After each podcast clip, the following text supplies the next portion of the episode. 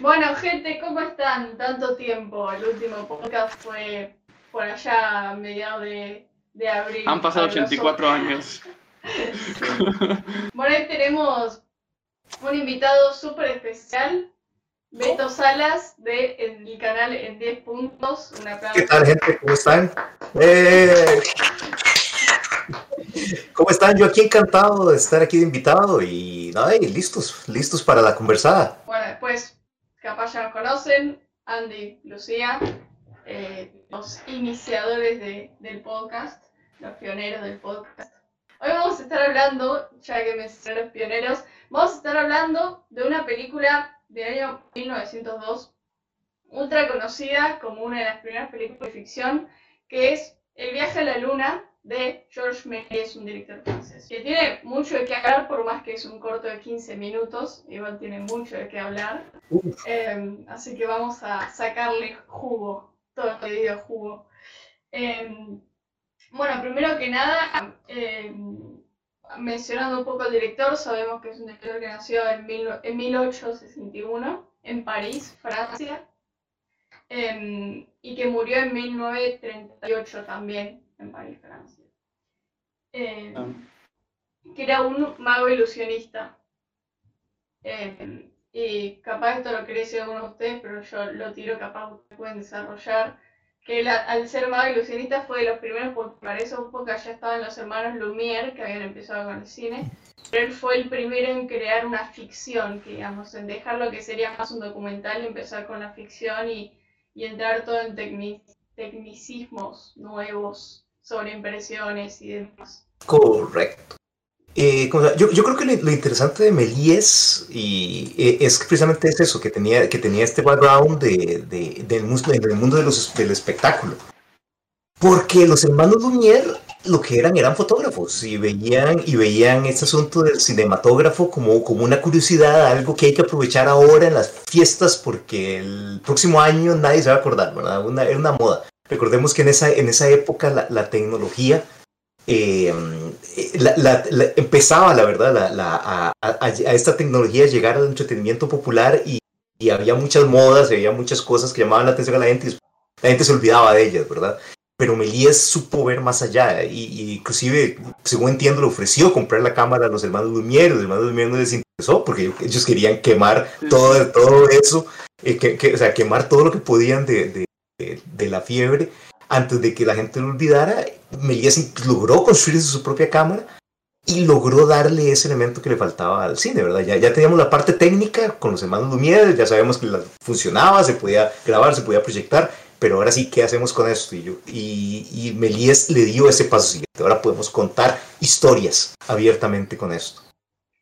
Claro, Y- a mí- o- o- Ujú. perdón, perdón. No, no, pro- prosiga, por favor. Que a mí me, eh, lo que me da la sensación que podríamos decir es que los Lumière, que también son importantísimos para, para la historia, eh, podríamos decir que eran más, a mi forma de ver, científicos, por decirlo de una manera, y que Méliès era el artista, ¿no? El que, tuvo, el que tuvo la idea más artística, por decirlo de una manera. Y, entiendo incluso que, que, que ¿cómo se dice?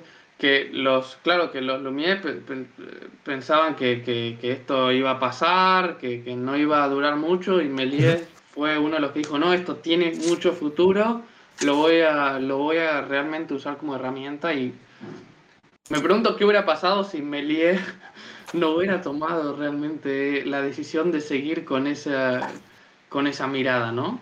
Sí, yo, yo creo que era cuestión de tiempo para que alguien lo descubriera. Yo creo que era cuestión de tiempo para que alguien viera las posibilidades de, de- del cine en, en este, en este sentido.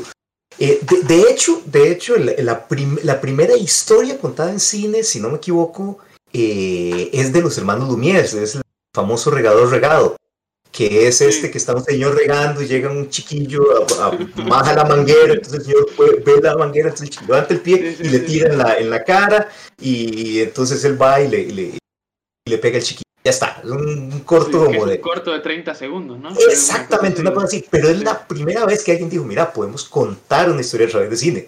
Entonces, inclusive, siempre me da la curiosidad si alguien llegó y dijo acción en algún momento en Ah, eso, o, o esa palabra surgió después. Eh, no- no- probablemente nunca lo sabremos. Pero de ahí, de esa anécdota, ¿verdad? Es que es, es como el equivalente de alguien que te cuenta un chiste en un bar a alguien que te hace un poema y te lo declama, ¿verdad? Y eso yo creo que ese es el gran, el gran paso, ¿verdad? De, sí, es, es, es arte narrativo, ambas son arte narrativos, pero una es algo totalmente primitivo y otro tiene una premeditación y una artistría, artistría Claro, un sabor artístico y una intención que es totalmente diferente. Entonces, eh, eh, ese yo creo que es el gran aporte de Méliès, darle el espectáculo. La gente, él quería que la gente lo viera y quería que la gente se admirara y, y, y el cine era la, la herramienta perfecta. Era- Fue el siguiente paso, para él como mago, ese fue el, el- el paso natural. O sea, yo era mago, ahora soy director de cine. Es lo mismo, pero es más, más avanzado, digamos. Además entiendo que él fue uno, no sé, no sé si fue el, primer- el primero en usarlo, pero a usar estos cortes para hacer Ah, aparecer sí. y desaparecer. Creo que fue, si no fue el primero, fue uno de los primeros que lo popularizó, que lo y eso se ve, eh, entiendo, en varias de sus películas, en las que vi yo, pa- pasa constantemente que... E- ex- Exactamente, sí. No, no sé si fue el primero, pero si no fue el primero, como decís, es de los primeros y, y sin duda alguna el que lo, el que lo, el que lo popularizó, el, el- el que lo, el que lo, lo volvió una técnica estándar que sigue usándose hoy en día. ¿Verdad? Si, si han visto. Sí. No, no, vos estabas hablando, te interrumpí. Perdón. No, no, simplemente que, que, que si han visto en Instagram, eh, ¿cómo se llama? Estos, eh, estos videos de este tipo que, que, que hace como. Ah, sí. eh, ay, ¿cómo, cómo decirlo? Que hace, que No hace estos llama. cortitos, ¿verdad? De que llega y, y muestra la taza y luego se va para atrás y la taza es una cosa así inmensa y él Sí, se sí, tira sí. adentro y ese tipo de, de cosas. La gran mayoría de trucos que hace él todavía siguen siendo el truco de corte y pegue, pegue Sí, la sí, siguiente sí, sí, escena, tal y como lo hacía Lumies hace más de 100 años. Claro, así es. Sí, incluso Lucía, disculpe. eh, Lumière fue el primero también en extender la duración de, la, de las películas del momento. En esa época no duraban más de Méliès. 10 minutos. Méliès, sí. Eh, perdón. Los dos, los dos dijeron Lumière. Sí, Los dos. oh, Sí. bueno, Eh. Estamos empezando a hablar de otro. sí. Eh, Sí, así, así empiezan los chismes. en- entonces todo duraba más de dos minutos y, y él de repente llega con una de 15 minutos. un- toda una novedad Sí. en ese Sí, y- Sí, y, y- yo creo que todo eso viene directamente de eso, ¿verdad? Los hermanos Lumière, eh, ¿cómo se llama? Filmaban sus peliculitas. eh, bueno, aparte de los problemas técnicos, que obviamente de entre más larga la, la- la película tiene más problemas técnicos, pero a ellos les servía llenar una carpa, ponerle la película cinco minutos después, vayan para que entre la siguiente, la siguiente tanda, ¿verdad? Eh, en ese sentido, Méliès era mucho más ambicioso, ¿verdad? Creía que podía tener a la gente ahí más tiempo y presentarles más. De, de nuevo, la, la diferencia entre alguien en la calle haciendo el truco de los, de, de los coquitos y dónde está la bolita a, a un mago en un escenario, en un teatro, haciendo un show de media hora, de 40 Sí, sí, minutos. Claro, sí. Sí, sí. Sí, de hecho, creo que antes la, la, la película, la primera proyección así con un proyector, entiendo que fue en, el- en 1895 o 96, que fue donde se transmitieron estas 10 películas, entre las que estaba el Reor Regado y también estaba la, la- Los Obreros o, o el no- Ujú. eh, y el, el- del llegada tren. del tren Ujú. y, y otras, eran 10 en total, creo, y que se pasaban una atrás de la otra. O sea, Sí, sí, era sin ningún orden, la, la gente era, entraba, salía, eh, y si quería se quedaba toda, si quería salía, o sea, era muy, muy informal el asunto. De, de hecho, por ahí, entre, entre los trivias vacilonas de, de Viaje a la Luna, es que en su momento fue la película más larga jamás. Era, e- eran los 10 mandamientos del cine mudo, ¿verdad? así. Así con, con 15 minutos de duración era lo más largo que se había hecho jamás en el cine. Esta- y de nuevo, estamos hablando de una época en que el término cortometraje ni siquiera existía. Eso era, la peli- eso era una película. Claro, Eso me- no, era, no era un cortometraje, era una película. Eso es lo que hay. Y bueno, entiendo que Méliès, Méliès eh, hizo su, tenía, entiendo su, su, digamos su productora, por decirlo de una manera, que es Ujú, Star sí. Film, pero que entiendo que era una, eh, era, creo, donde tenía su teatro. Él, al principio tenía un teatro, entiendo que lo, lo sacó. Eh, lo destruyó y, y, construyó un, como un, casi como un vivero así todo de, de vidrio, ¿no? Porque en esa época entiendo que la luz artificial no, no servía para, para filmar y eso. Y, y entonces él eh, también podríamos decir que era como uno de los primeros en tener como que un estudio donde él filmaba, ¿no? Sí, y, eh, y, y, también lo, interesante no solo eso, sino que era de estudio en que él filmaba y filmaba constantemente. O sea, no, no era, no era de, ay, vamos a ver qué filmamos, no, era, era un, un, un, un una, una maquinita, ¿verdad? Ya era, era el claro. legítimo show business, ¿verdad? Era la industria sí. cinematográfica en pequeñito, pero, pero lo era. Y es, es, es de nuevo, muy interesante lo, todo, todo lo que aportó Melías, toda la visión que aportó Melías. Sí, sí. O sea, era, era un negocio que había que... ¿Perdón? Eh, que él hizo, según lo que leí, 520 películas. Es una locura. Es, es, una, es una absoluta locura. O sea, 500 películas durante, durante su, su, su, durante su, su época de oro, que fueron que como, yo creo que ni 10 años. Entonces, claro, no, porque, sí. no, no, ni queda 10 años, yo creo que fueron como 5 años. ¿no? Sí. Eh, entonces, ca calculen, eran pe pe película tras película tras película. Sí, sí, sí. Es una no, locura, era una ¿ve? locura. Sí. Y es, es, curioso pensar en cómo evolucionó el cine que después Ajá.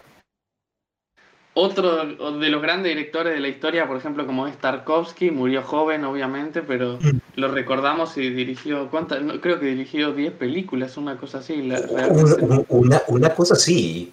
Y además, cada una dura como 10 años, una cosa así. Sí.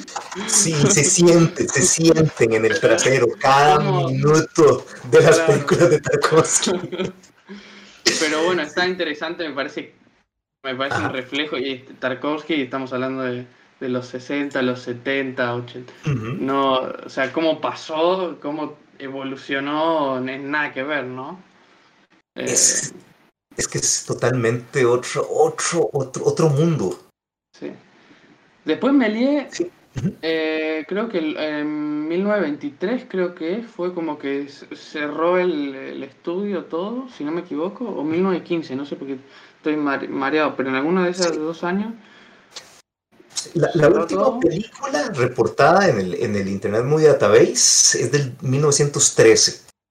Y él ah. estuvo peleando mucho tiempo para, para, para, para tener reconocimiento y tener ganancia de sus películas. Porque la, las películas en aquella época, inclusive Edison, que tenía, que tenía la, la competencia, ¿verdad? De, de, competencia técnica con sus aparatos y todo, él era súper estricto con las patentes y él filmó, eh, sí. perdón, filmó, grabó miles de patentes, pero derechos de autor cero. Él se robaba abiertamente lo que encontraba y lo pasaba en sus cines y lo distribuía en sus cines, la gente sacaba copias, entonces cuando Méliès se daba cuenta, eh, la película era un éxito en Estados Unidos y nadie le había hecho nada, ni siquiera que se estaba estrenando en otros países. Estuvo peleando durante mucho tiempo eso y esencialmente esos pleitos lo llevaron a la... A la porque entonces ya, o sea, no, no ganaba para tener abogados para estar controlando esas cosas.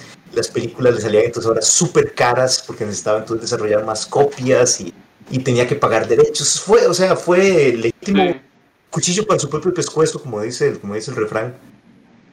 Y... Sí, acá yo, yo anoté el plagio por parte de diversos creadores de obras cinematográficas de la época se sumó a la lista de motivos por los cuales el director abandona el medio.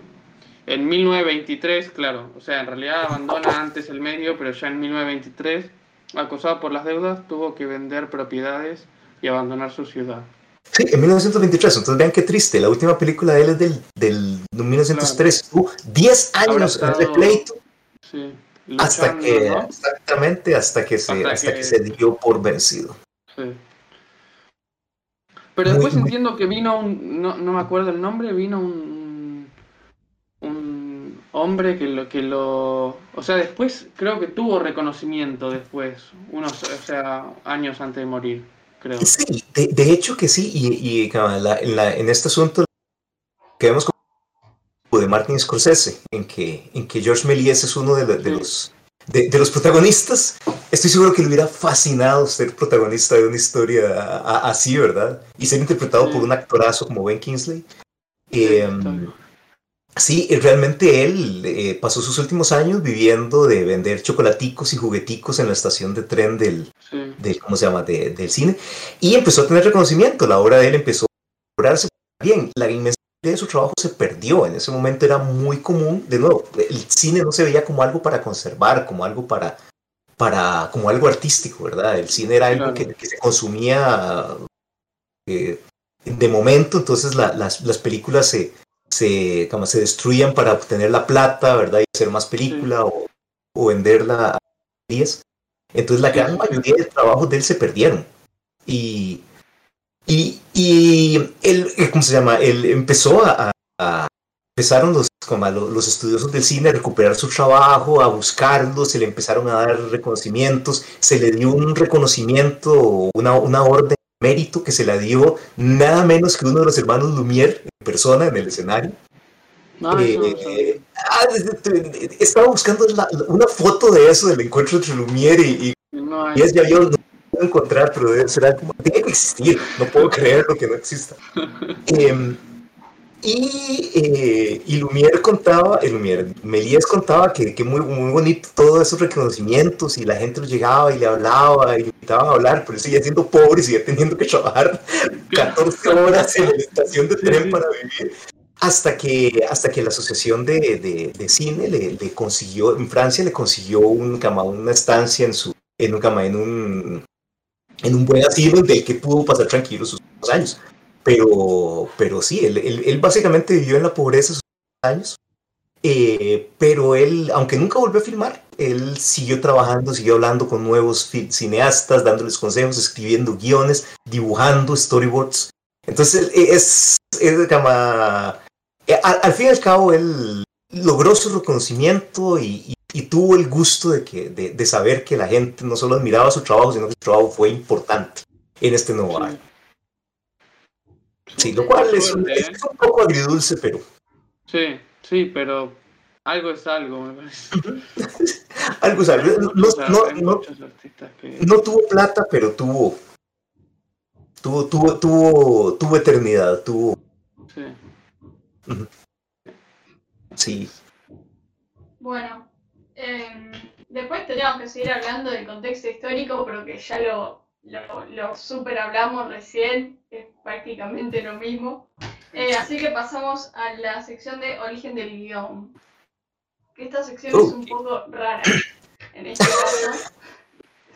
Porque, sí, es medio rara. Se sabe que tiene eh, una mínima parte de inspiración en la novela de Julio Verne, El viaje a la luna. Primero, uh -huh. o sea, de ahí sacó el título. Y además, si no me confundo, según lo que leí, yo no leí la novela de Verne, pero eh, sé que la parte más influenciada que digamos por, por esa obra es eh, toda la primera parte antes de llegar a la luna. El, literalmente el viaje. eh, pero bueno, no sé qué tan qué, qué tan influenciado fue, digamos, qué tan exacto, sí, por así decirlo. Es, lo, mínimo, diría yo. Es lo mínimo. El, la, la, la, la novela realmente hay un cañón para disparar a los, a los ¿cómo se llama? A los, eh, a los astronautas para, hacia la luna. Eh, recuerden, Julio Verde era, trataba de ser ciencia ficción dura.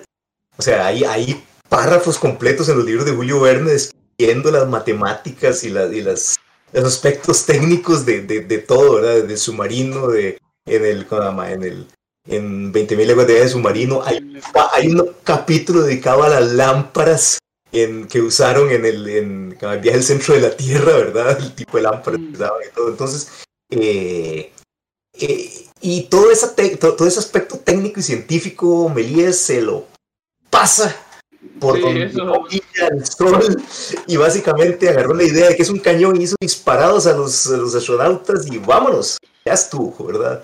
Eh, sí, en realidad eh, es, es, es, una mera excusa, es, es una mera, mera, excusa lo que usa Melías de la, de la novela. También entiendo que, que habla, que, que, también como que se basó en una novela.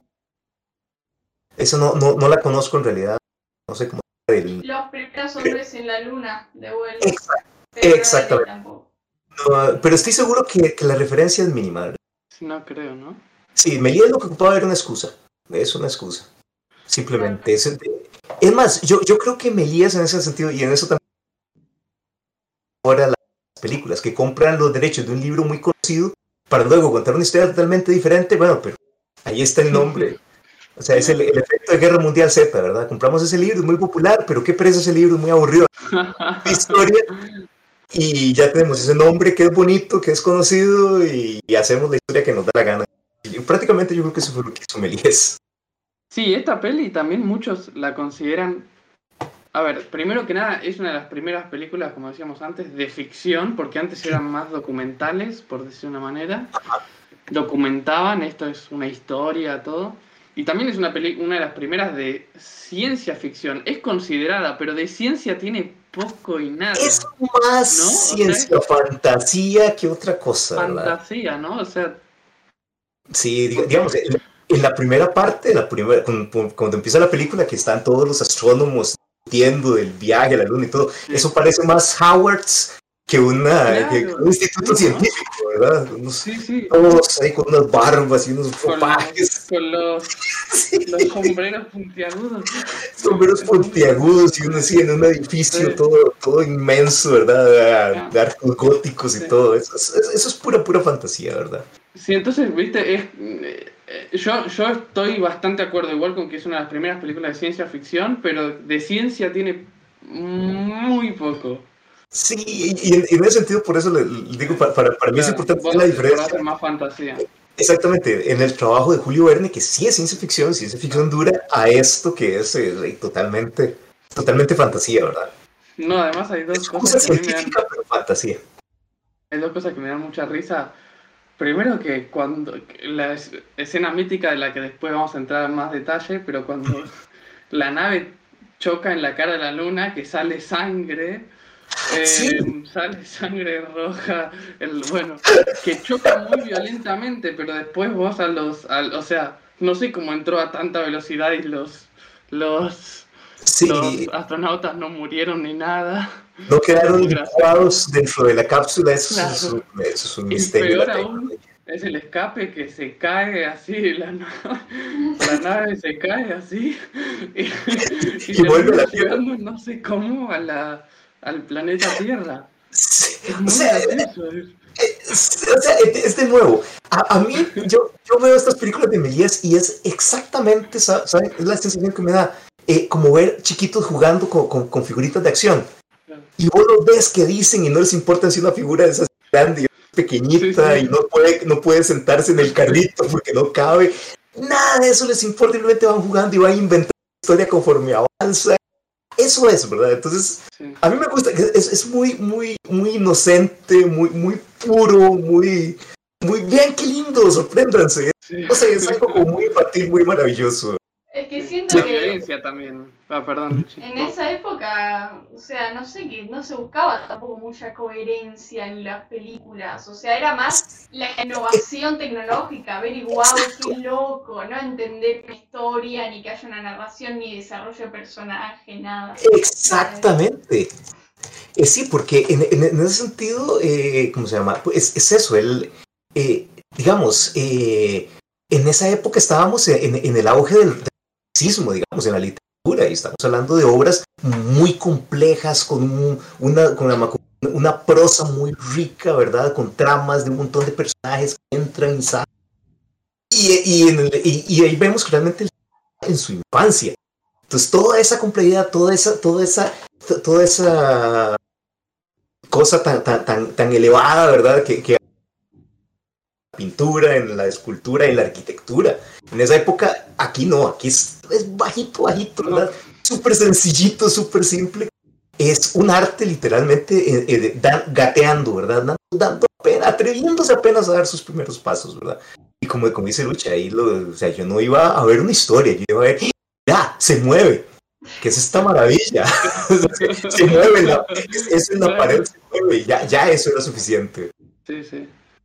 Sí, de, de la, la- o sea, hablando de coherencia, también justamente en esta escena de la fuga que digamos, Ajá. Para salir necesita un cañón y para volver no necesita ningún cañón.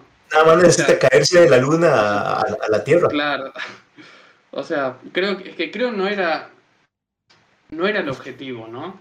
Y eso a mí me, me interesa, a mí me resulta muy interesante, no sé qué opinan ustedes, me gustaría escuchar qué opinan. Yo a, a Méliès lo, lo comparo sinceramente en algunos aspectos a directores también como Christopher Nolan, por ejemplo, que, que me parece que, sobre todo en Tenet, en esta última película, pero siento que busca, no solo Christopher Nolan, ¿no? También otros, pero que buscan la espectacularidad y como que de lo demás se olvidan un poco, ¿no?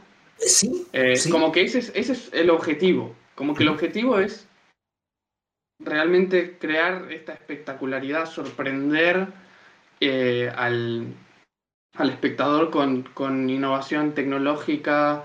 eh, también que es Avatar de Michael Bay, de Michael Bay, Cameron. de James Cameron, cualquiera. De James Cameron también me parece que tiene estas cosas de te quiero eh, te quiero sorprender con lo, que, con lo que estás viendo, sobre todo. Y bueno, el guion que, que, que acompañe, que, que, que sirva como, como Excusa. excusa para mostrarte lo que te estoy mostrando. Que sí. Sí, no, eh, es, es, es cierto, digamos, yo es más, yo no compararía ni siquiera con Nolan, para mí la compar- una comparación directa sería Michael Bay, Mm. digamos, o sea, él está viendo tele y ve eh, un videíto de los tipos estos que se tiran estos trajes que son como alas, ahí volando entre las montañas, Sí. Sí. y él ve eso y dice, ¿qué es esta maravilla? Consíganme a estos chavalos porque voy a meterlos en la película. Y entonces de repente en la película de Transformers, eh, Transformers 18, una cosa así, tenemos tirándose de un edificio así en medio de la ciudad. No tiene ninguna lógica, no tiene ningún sentido, pero ahí está. Sí, sí. Ahí está, disfrútenlo en realidad. La película Y espero, y espero Puede que ser te una guste visualmente. exactamente puede ser una cochinada, pero es visualmente increíble. Y así son estas películas, ¿verdad? Ahora bien, Espero que eso te sea suficiente. exacto, Espero que visualmente te sea suficiente porque otra cosa no le vas a encontrar. exactamente, porque otra cosa. Es Ahora bien, Entonces, Ajá. el viaje a la luna en su época era un blockbuster. era un legítimo blockbuster, es total y absolutamente, y de hecho lo fue, fue un, un éxito increíble en todo el mundo. En, Sí, sí, sí. París, en París se exhibió por meses. O sea, ¿cuál fue la última película que ustedes vieron que se exhiba por meses? O sea, yo creo que Avengers, una cosa así, Sí, La- sí, la- es la última. Sí, in- incluso, y esto lo comentábamos antes, era muy divertido, vimos la versión coloreada de, de, de- ¿cómo se llama? del Sí. viaje, de la- el viaje de la luna. Y así como antes hacían las películas y las exhibían, así como ahora hacen una película y vos pagas por verla, pero puedes pagar un poco más y te la exhiben en 3D o en 4DX para que el asiento se te menee por lado. Eh, igual, igual en esa época, pues puedes pagar por la película o puedes pagar más y la veas a colores. Sí, Pero ahí los pobres chavalos ahí coloreando, coloreando cuadro a cuadro todas, las, Y- todas las escenas. claro, así es. Y también vi que en cuanto al guion, estábamos hablando también eh, fuera de del aire, por decir una manera, que, Detrás de que cámaras. las pel- fuera de cámaras, exacto, que las películas así mudas sobre todo, que son más difíciles de entender, y esta película, por ejemplo, Sí. todavía no existían los, inter- los intertítulos, Ajá. y yo leí que, que Starfilm, o sea, la productora de Méliès, envió folletos explicativos para que los relatores, porque había como unos relatores que iban relatando un poco, explicaran lo que estaba sucediendo en las escenas. Eso no lo tenemos nosotros hoy cuando vemos la película. No, la vemos Y esta funciona bastante bien, pero he visto hace poco El Palacio de las Mil y Una Noches, que, que es otra película de Méliès, y no Entonces- entendí nada, nada. No, no, no, o sea, no sé quiénes eran los personajes protagonistas, no, no entendí qué estaba pasando, nada. Es- yo, yo Yo creo no sé si que esos folletos los escribió Méliès o no, no, no, no, realmente no sé cómo funcionaría. No. o, o tal vez tal vez salieron por la reacción de la gente en las primeras exhibiciones que estaban o, o los relatores o los relatores sintieron que necesitaban algo y de, de, de nuevo eso yo creo que se eso vemos la línea directa de la película de los Transformers ¿no? ¿Por qué es esto? ¿Qué sucedió? ¿Quiénes son los actores? ¿Por qué hacen eso? Nada tiene sentido. Eh, pero, pero, digamos, eh, eso que estás diciendo es muy cierto. Porque vean que incluso el, el, el, el, asunto era tan, tan nuevo que ni siquiera se tenía una idea de cómo, de cómo contar una historia en una película. Melías estaba inventando, estaba, bueno, yo quiero contar esta historia, ¿cómo la cuento? ¿verdad? Eh, sí, sí. Dice alguna gente, eh, ¿cómo es que se llama? Son... Eh, eh, ¿Cómo se justo se cortó un poquito? El panzón este, ¿cómo es que se llama el director? Eh, Hitchcock. Ah. Dicen Hitchcock y, y, es una opinión que varios directores opinan lo mismo, inclusive el panzón este otro, ¿cómo se llama? Guillermo del Toro. Dice, no, todos son Guillermo del Toro también. Eso que cuando el, el, el, el, cine sonoro empezó, el cine mudo había llegado, el cine mudo era en ese momento el cine más perfecto y más puro que había. Mm. O sea, no podías contar mejor una historia solo con que como se contaba en ese momento. Era absolutamente perfecto. O sea, no necesitaba diálogo. No necesitaba diálogo, necesitaba nada más un poco de música, las imágenes y, y vos veías y entendías la historia. Sí. Eh, más bien que con, el, con la avenida del cine sonoro, eso se perdió, porque entonces ya no necesitabas historia con imágenes, puedes tener a alguien sí. explicando, alguien hablando. Y, pero, pero, para llegar a eso tuvo que pasar mucho tiempo y sí. no, no existía, ¿no? era muy, muy, crudo, ¿verdad? Todavía lo que va. Y, y, y, no, yo creo que simplemente, o sea, Méliès simplemente hacía una historia muy rara si no las así, así como así como nos, la, como nos la contaba él, no las entendíamos.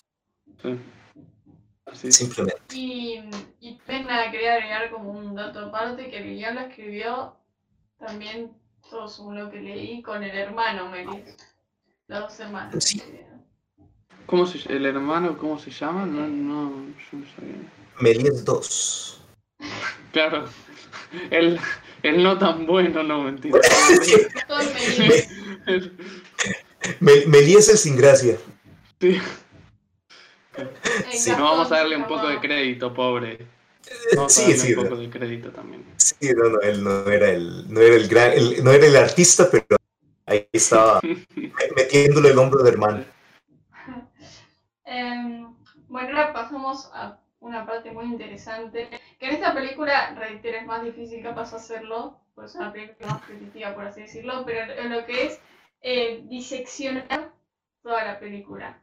Mm. Eh, por ejemplo, vamos a empezar hablando por un guion, una estructura narrativa, eh, que no sé si hay siquiera. O sea, hay, pero como hablamos antes, desarrollo de la historia también como que es muy, muy vago, por así decirlo. No era la intención contar una historia que al espectador le llegue y lo haga reflexionar ni nada de eso. O sea. No, eso no sucedía. Sí, era, era, era, era, yo creo que la palabra tal vez que podemos decir es que era un poco torpe la forma en que se cuenta la historia. Un poco atropellada, ¿verdad? Inclusive tenemos como un intermedio que, que comentábamos, es una, es una escena lindísima. Los astrónomos durmiendo en la luna y empiezan a tener ese ray de ácido que, que, que sueñan que con las constelaciones, las constelaciones caras y todo, es así como, eh, como, perdón, don, don, George, perdón, ¿qué pasa aquí? Pausa. Pausa. Pausa. Me explica alguien. Es rarísimo, rarísimo, ¿verdad? Tiene unos momentos eh, muy, muy, o sea, muy, muy extraños, ¿verdad? Y, y, y, la historia en teoría es muy sencilla, pero, pero la forma en que contada, la forma en que la vemos es se siente muy atropellada. In, inclusive, digamos, al puro principio, cuando estamos todavía, digamos, vemos a los sabios, ¿verdad? Viendo que, van a ir a la luna, luego entramos a la fábrica en que la bala, esa gigantesca.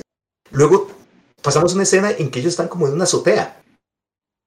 Sí, y yo, sí. ¿qué están haciendo en la azotea? Y todos ven y se maravillan de la Sí, eso, eso yo también. Sí, vuelven a, a, O sea, entonces. Ahí Melías quería contarnos algo, pero no está. ¿Qué, verdad? Es que básicamente sí, o sea, la estructura es una introducción, nudo, desenlace, lo más básico del mundo, pero. Claro. Eh, sí, pero, pero como, como que se va, se, se va.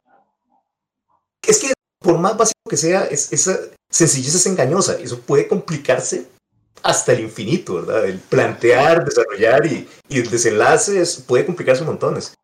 Y sí, a- para algo tan sencillo hay veces Ma, yo lo hubiera cortado, yo podría cortar escenas de esta película. hacer, hacer- hacer un fan edit demasiado larga. demasiado larga. Sí, no, no, no, no. Se puede hacer un fan edit de esta película, dejarla en 10 minutos. Sí, sí. Qué vacilón, qué vacilón. No, yo, yo creo que mi parte favorita de la, de la historia es cuando el, el, el, el astrónomo está en la luna y llega el paraguas, lo planta y el paraguas se convierte en un hongo que empieza a crecer. Sí, pero eso. Eso. ¿Por No, qué estamos viendo esto? ¿Qué es esto que sucede? Sí. Sí, es demasiado, demasiado divertido. Ah, Eh, Me parece. Que repito, me parece que en esa época, incluso las décadas que siguieron también, como que lo que menos se. con lo que menos se experimentaba era con la parte del, del guion. ¿No? O sea, me parece que todo era, venía mucho de la literatura, de, de inicio, nudo, desenlace, tres actos, sencillo, vamos a, a- a tratar de narrar con, con imágenes, como decía Beto, eh, pero me parece que la parte del guion en esa época no iba más allá de eso. No, Eh, no, no iba más allá de eso. Yo, Claro. yo imagino que esta era también de- directamente de, las mismas, de los mismos problemas técnicos. Tenemos este arte nuevo, tenemos que ver cómo hacemos las cosas. Entonces, te- tenemos, simplifiquemos lo más posible en el guion para, para poder Claro. dedicarle tiempo y trabajo a, a todo el resto, ¿verdad? Que es lo nuevo, que es lo que no sabemos hacer, que Sí, día a día tenemos que resolver cómo hacemos las cosas. Día a día del verbo, como vos decís, ellos filmaban cosa que era como un, era como, como una, como un vivero. Si ese día estaba oscuro, no podían filmar. Entonces, Sí. o sea, bueno, entonces, ¿qué hacemos, verdad? ¿Cómo solucionamos esto? En, en ese sentido, yo creo que, que yo, yo se cortó, no se sé. dejó de escuchar. ¿No? Oh, no. que- Ahí Ahí está, ahí está. Ahí está, Se. Sí. Sí, cada tanto se corta, pero. sí, apenitas. ah, ok, Pero sí, sí. No Pero pasa sí. nada. ok. No, ¿qué, qué, qué estaba diciendo? ¿Era algo importante o no? Nadie sabe. Vos estabas diciendo algo y se te dejó de escuchar. Estaba diciendo, yo creo que. Ah, yo creo que. Yo, y, y es que yo creo tantas cosas que habrá sido lo que yo creía en ese No. momento. Ah, no importa, si me acuerdo lo vuelvo a decir. Sí. Em, yo, eh, sí, yo creo, o sea, como estoy muy de acuerdo con Beto. Se- o sea, ese tiempo, esa dedicación la usaban para resolver los problemas técnicos, para ver cómo vamos a narrar esta historia por más simple que sea. Yo creo que si vamos a, a una cuestión más, ya más contemporánea y que este arte ya lleva más de 100 años y podemos analizar con otros conocimientos, ¿no? Con otro, no, no me sale la palabra correcta, podríamos decir, como dice Beto, o sea, si analizamos el guion, hay partes que me parece que o no, o no tienen sentido o están o no aportan nada, ¿no?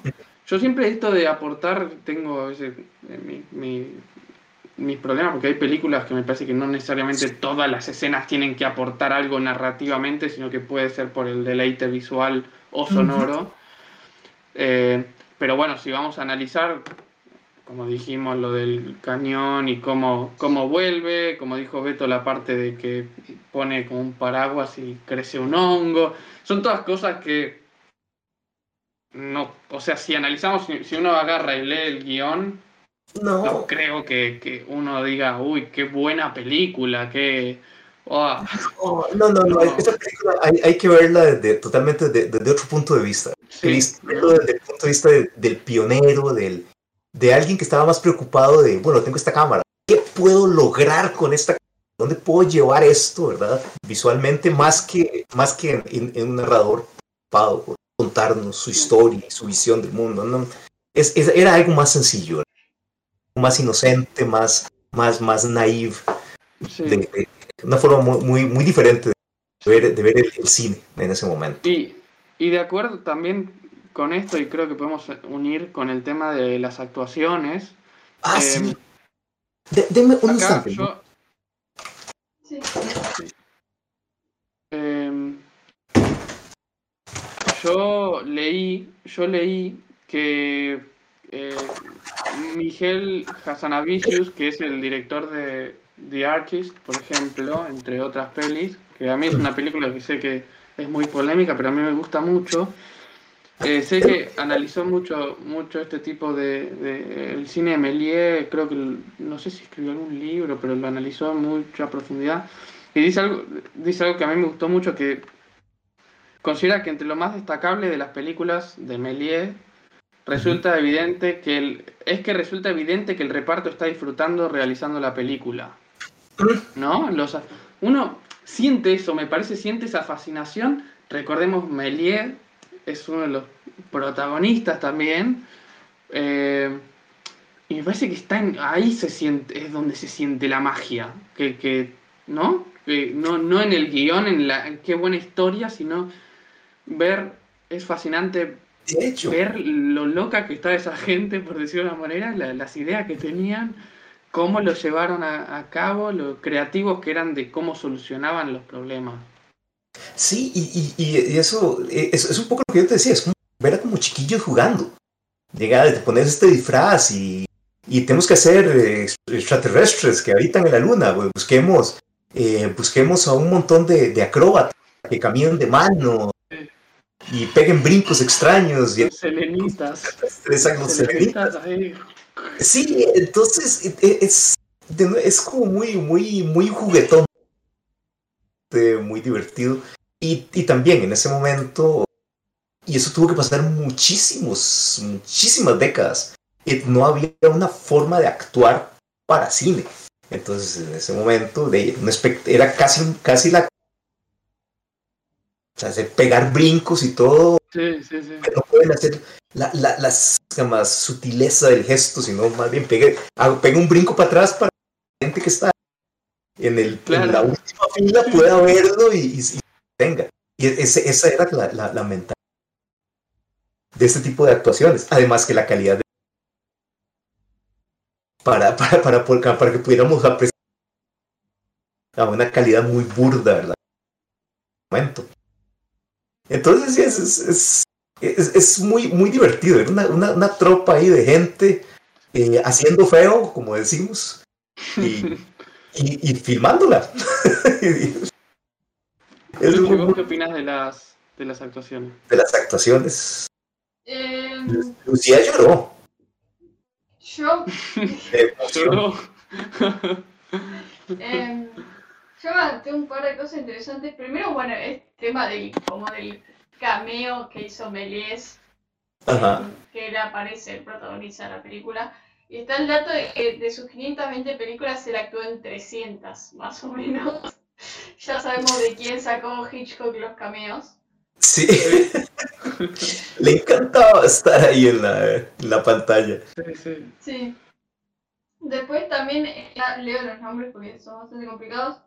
She- Shean de Alcy eh, era su es su segunda esposa, fue su segunda esposa, que también actuaba y que de hecho fue considerada la primera estrella de cine. Oh, eso no lo sabía. Eh, nunca la escuché nombrar, pero no fue una estrella de cine. Eh, y después también tenemos a Jul- Jules Eugene Legris, Legris eh, que es Estoy seguro que tu pronunciación de francés es excelente. es perfecta. Sí, sí. Estoy seguro. Estoy seguro. Que era un mago que trabajaba en el teatro que tenía Méliès. En el, eh, se llamaba Robert Houdin. Houdin. Era, era un, un colega de, de, de, Ah, de sí, ¿no? Méliès, colega mago. Eh, y después hay otra que se llama Ble... la pronunciación Ble... Oh, no. Bleuet Vernon, que era una cantante que cantaba Ajá. en un cabaret. O sea, nadie era actor ni actriz profesional, obviamente. A lo suman. O sea, como mago, por ejemplo, capaz sí sabían, este, la, conocían la industria del espectáculo, pero no más. O sea, actuar más en el teatro, no. Como Sí. no. Hubo, hubo durante, durante mucho tiempo una, un desprecio de los actores eh, por el cine. Porque como tenían estas rápido todo, entonces los actores durante mucho tiempo, o sea, sea no, no, no, no veían. Probablemente haya sido parte de eso. Ha sido que Melías trataba de contratar a ninguno, ninguno quería. Sí. Es perfectamente posible. La cantante, lástima que no se enteró que estaba en una película muda y que no podía cantar. Jamás lo después dicen que fue al cine, fue a ver la película y dijo, ¿por qué no se me escucha? Llevó, a su familia para que lo oyeran cantar en el cine. Gran decepción. Eh, sí, y a mí me, me, me da risa también de las actuaciones. Nada, que están los, los, los personajes. No. Yo no entiendo por qué en internet aparecen los nombres de todos los personajes, pero bueno, ni- ni- sí, no, los, yo no los dice, no, no sé. nunca lo sabemos. Unos nombres espectaculares, dichos sea de Sí, paso. sí. Sí. Yo me, A me ver. imagino que, que en estos papeles que les daban a la, a la a- ahí, ahí venían los, los nombres de, los- de los personajes, supongo yo. Melie actuaba del profesor Barbenfoulis. Ajá. Eh, la Bluette Vernon, que dijo Luchi. Viste que es difícil. Eh, la señora de la luna, no sé. No, la verdad que, claro. Jean Dalsy, la secretaria, Todos. sí, la verdad que, Pero había, sí, astrónomo, astrónomo. Bueno, Todos los personajes, todos los astrónomos Sí. tienen unos nombres Sí, rarísimos, sí, ¿verdad? sí, no sé de dónde lo sacaron, pero bueno. Sí, las actuaciones también, esa exageración que. que Es pantomima, ver, una legítima pantomima. Que yo creo que, se, que va desapareciendo incluso, yo diría, hasta los años 60, 70, que Marlon Brando empieza a buscar estas otras formas, me Sí. parece, de, de actuar, pero siempre eh, siguió esa exageración, pero cada vez menos, ¿no? Me parece. Se va, se va haciendo más sutil, más sutil conforme avanza el tiempo, Claro. ¿verdad? Pero sí, en ese momento era una y, y, y- Era pantomima. el, el pico, ¿no? Era, me parece que era el pico de la exageración. Ah, totalmente, era todo totalmente, muy, muy... totalmente. Ah, sí, Sí, sí, sí. Sí, sí, sí, era, era muy, muy, muy caricaturesco todo, ¿verdad? sí. Eh, Igual también, como la historia que están contando, es una fantasía. No, no, no, no importa, eso, eso es, todo, todo, todo, eso, todo se vale. Se vale. Y de nuevo, era una época en que literalmente todo se valía. Nadie te podía decir que eso estaba mal hecho. No había reglas. No había reglas, las reglas iban haciendo con función. La sección de fotografía. Me parece que yo lo que Mm. tenía para destacar, no hay tampoco mucho análisis que hacer porque justamente no había reglas, no había tampoco teoría ni nada de eso. Lo que tenía para destacar que es, a nivel escala de planos es muy simple, son todos planos, o sea, obviamente no hay movimiento de cámara, no hay zooms, eh, son todos planos generales Nada. y no más. Em, hay cosas que yo podría mencionar que se pueden mezclar con diseño y producción, así que no voy a decir nada. Em, pero bueno, lo que sí mencionaría, esto también entra en diseño y producción, pero el hecho de la innovación que buscó Méliès, ¿no? Em, toda la innovación con todas las sobreimpresiones, cortes y demás. Pero bueno, si desarrollamos más, nos vamos a otras secciones del, del desglose de la película, así que no, no quiero desarrollar más en eso. La fotografía sé que la hizo Méliès. Él hizo un montón de parte de la película. No tuvo un director de fotografía, era él mismo. Eh, No, no creo que existiera siquiera la idea de un director. A mí me aparecía, me aparecían como camarógrafos un tipo Ujú. Teófile Michaud y Lucien Ajá. Tanguy. Entiendo que Me parece increíble que se conserven esos nombres. Me parece increíble que se conserven esos nombres. Sí, parece que eran los, los- me parece. Entiendo que esos eran los que estaban con la cámara. O sea, que estaban. El, el operador de cámara, operador de literalmente. cámara. Pero ya después no. no. Sí. Y, y- y entiendo que, porque bueno, tendríamos que hablar un poco, me parece, ahora del, ¿no? de las versiones, porque hay varias versiones. El tema del montaje es distinto, que eso lo vamos a comentar después, pero aparte de, de color, ¿no? O sea, Ah, sí. la- eh, hay- creo que hay varias versiones mudas, entiendo que hay una O sea que depende mucho de los, de los cuadros por segundo, ¿no? En, en gran parte. Eh, hay una versión de 8 minutos, creo otra de 12 o por ahí. Y la versión, bueno, yo vi la versión que está en Filming, eh, la plataforma Filming, que está Creo que es la más... en color, que sí. Creo que es la más completa, a, a la fecha la más completa y la, la que se considera la, la versión Claro, definitiva, ¿verdad? exacto. Eh, Sí, yo, yo creo... sí. No, no, por favor. Sí, y bueno, y, y esta versión a color es increíble porque, bueno, o sea, eh, primero que nada yo creo que por más que el cine era algo nuevo y prácticamente no se hacían películas con, con color, sí existía la fotografía antes, podríamos decir que el cine es, son fotografías en movimiento, ¿no? O sea, básicamente. Eh, sí me parece que uno podría buscarle eh, la psicología del color y yo, pero de nuevo creo que en este caso no tiene nada que ver, o sea, creo que los colores eran de nuevo por la espectacularidad, me parece, ¿no? Sí. Y el plano general creo que por, también por el puro show. ayuda a eso, ¿no? Como que ves al ser humano más eh, en, en este mundo de fantasía que, que creó Méliès, también en la, en la misma luna, ¿no? Sí, deben haber hecho el color también- tal cual un, un, un nene pinta un dibujito en blanco y negro. Lo rellena, o sea, debe haber sido Exacta, es- exactamente. por así decirlo. Sí, ¿Qué vas a decir, Beto? para, para que se, para que se vea bonito. Ah, No, que eh, también el asunto, el asunto del plano general es que eh, recordemos que, en, que en- en ese momento el cine era tan primitivo en todo sentido que, que, que no se consideraba que Sí. podía haber otra cosa más que un plano general. Eh, re- recuerden que, que cada arte nuevo que sale sale, sale como un bastardo de artes anteriores, ¿verdad? Cuando salió la fotografía era el- la hija bastarda de la pintura. Y durante mucho tiempo los fotógrafos hacían sus bodegones y componían como, si, fueran, como si fueran las pinturas. Pasó tiempo antes de que un fotógrafo dijera, no, pero esto podemos, podemos hacer otras cosas Claro. con la fotografía. Y muchísimo más tiempo antes de que la calidad técnica de los aparatos les permitiera salir a exteriores a, a- a- tomar fotos, ¿verdad? Y buscar otra, otras cosas. Y con el cine era igual.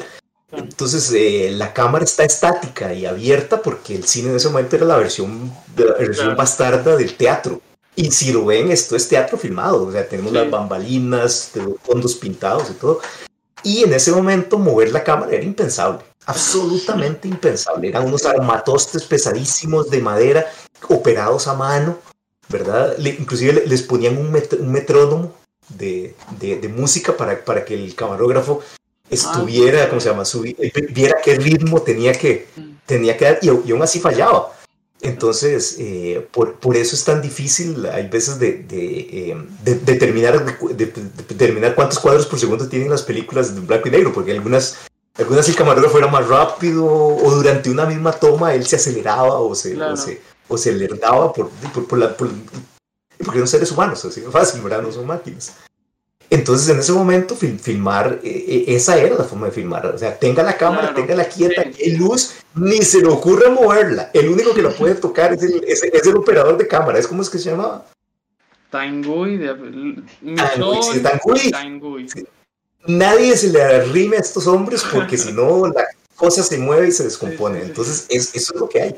Pasó muchísimo tiempo antes de que, antes de que pensaran que se podía mover la cámara Claro, en, en una, en una película.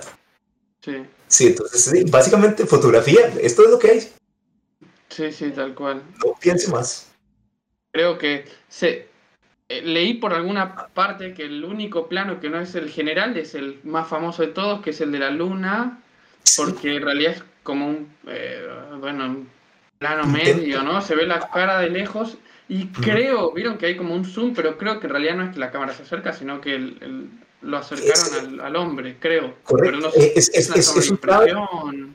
No, es, es, es un traveling, pero, pero, pero en lugar de la, la cámara acercándose a la luna, es la luna en, en un el tipo sentado en una silla de ruedas, Sí, ¿no? empujado hacia, empujado hacia, hacia la cámara. De nuevo, mover la cámara era impensable. eso. Sí, O sea, pero es, es increíble que a uno se le ocurra vamos a hacer un zoom, un traveling, pero en vez de mover la cámara vamos a mover lo, o sea, al, al tipo para acercar, es loquísimo.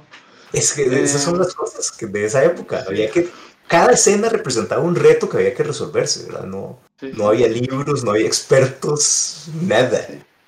Pero bueno, creo que, el- que todo sea plano general, me parece que por más que no fue una decisión deliberada, creo que favorece a la belleza de la película, ¿no? Porque me parece que si no, no sé, está bueno ver los, los ¿cómo se llama? No me sale- los decorados en todo su esplendor, ¿no? Me parece. Sí. Y la, la acción, el montón de personajes en escena, todos brincando. eh, Claro, exacto. Sí, y eso es lo que llamaba la atención en esa época, ver ese movimiento, ¿verdad? Oh, hay gente, gente sale, hay gente entra. Magia. Sí, sí. Em, bueno, después lo que se diría, si no me confundo, eh, vos, Andy, desarrollarías lo que es el diseño de, de producción, diseño de arte, como le quieran decir. Claro.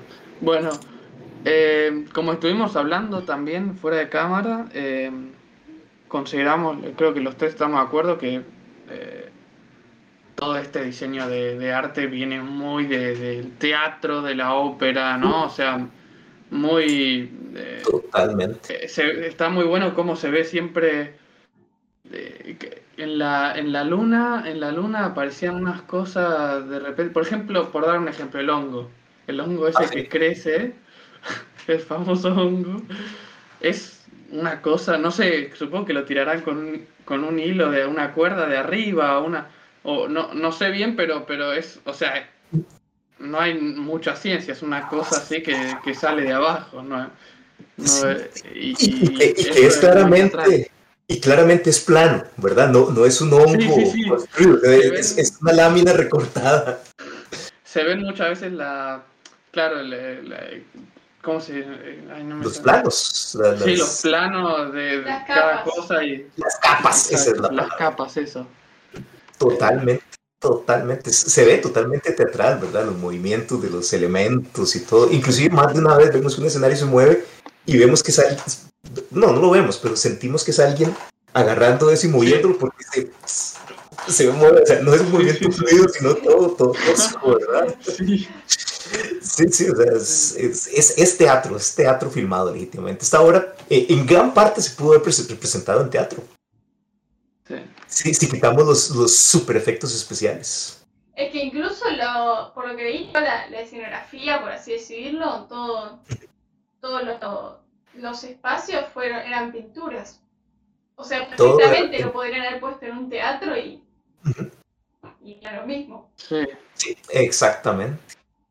Exactamente. Nada Claro, más que aquí el cine tenía una ventaja sobre el teatro y ahí yo creo que ya empezar- podemos empezar a ver cómo el cine empieza a ganar forma. Eh, digamos, podías pasar de un, de un escenario a otro instantáneamente. Podías pasar del escenario en, que, en, que, en que tenés el cañón, lo disparás a la, a la bala pegándole a la luna instantáneamente. En teatro no puedes hacer eso. Tienes que esperar, mover el escenario, montar el otro, ¿verdad? Y entonces ya, ya ahí tenías eso, ya, ya tenías ese elemento, ¿verdad? De, de, de que es ya totalmente cinematográfico. Podías editar la historia para que, para que fuera el ritmo que vos querías. Sí. No tenías la limitación de, de- del escenario físico. Bueno, podemos eh, pasar a hablar del montaje con, con esto también. Que recordemos, Méliès era un ilusionista y, y- y bueno, Beto lo, ex- lo explica muy bien, que usaba, o sea, él hacía aparecer y desaparecer cosas, como dijimos Ujú. también al principio del podcast, ¿no? Eh, y, y esto, obviamente, a través del montaje, cosa que no se podía hacer en teatro. Entonces creo que esa era la gran diferencia y la razón por la que esto tenía que ser filmado y no hecho en teatro. También. Eh, pero bueno, yo, la versión que, que vimos, esta, a color, cuando empieza, yo hice acá unos, unos hasta unos cálculos, de- dice que tiene 13.375 fotogramas. Ok. Entiendo que cada uno fue pintado a color, bueno, que hablamos, ¿no? Todo a mano, correcto. Increíble. Sí. Cla- Claro, pintado a mano, perdón. Eh, la película tiene eh, 17 planos son 17 en total. Eh, y, y, bueno, la versión que, que, vimos, que dura como 15 minutos, que está a 16 cuadros por segundo, cada plano dura 50 segundos. Uh -huh. 49 segundos. Eh, sí. sí. Y, todo, sí, y todos los estándares actuales. Sí, sí. Sí, ahora es eh, todo. Es increíble cómo evolucionó eso también. Y todos los, los planos, o sea, todos los cortes son fundidos. Uh -huh. eh, excepto. Excepto cuando logran escaparse de la luna, la nave se cae y aparece mágicamente en la Tierra que cae en el mar. Ese corte ya no es fundido eh, y es, es cortísimo. Hay, hay, dos planos que son cortísimos. El que cae y, y, creo que el que está en el agua también. Que es, esa escena entiendo que también fue súper revolucionaria.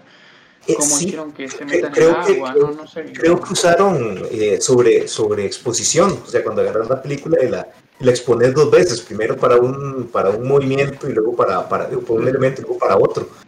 Eh, y sí, por lo que entiendo de esa escena también son, ya, ya esas, esas técnicas fotográficamente eran revolucionarias y usarlas así era, bueno, impensable. Sí, y re requería mucho, eh, ¿cómo es que se llama? Mucho control de la luz, lo cual era muy difícil en esa época, como habíamos, como habíamos comentado, para que quedaran bien. Y, y en realidad, ya quedaron muy bien. Sí. Para, no, no, no, vamos a negarlo, les quedaron muy bien.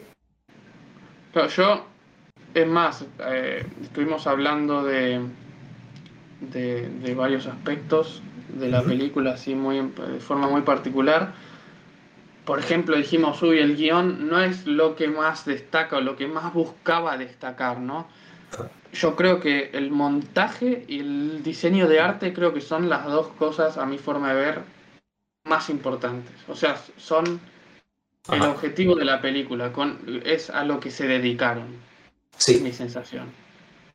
Sí, totalmente. Vamos, buen diseño de arte, buen montaje. Ahí es donde está, donde se siente que, que, que, fue la plata y el tiempo de la película. Que también en su época fue la película más cara de la, de, de la historia. Costó sí. como, no sé, 10 mil francos, una cosa sí, así. 10 mil francos. Sí, 10 mil francos, ¿verdad? ¿Cuánto será eso en, en moneda actual? Como las Avengers, ¿no? Algo así. Algo así. Sí, igual, no, no, no creo que haya sido tan cara. No, sí. no, no, no, no, no, no, no creo porque la distribución, por más que fue un éxito internacional, no creo ni, ni, ni por no. casualidad que... No, no, no, no, pudo, no pudo haber sido jamás, sí.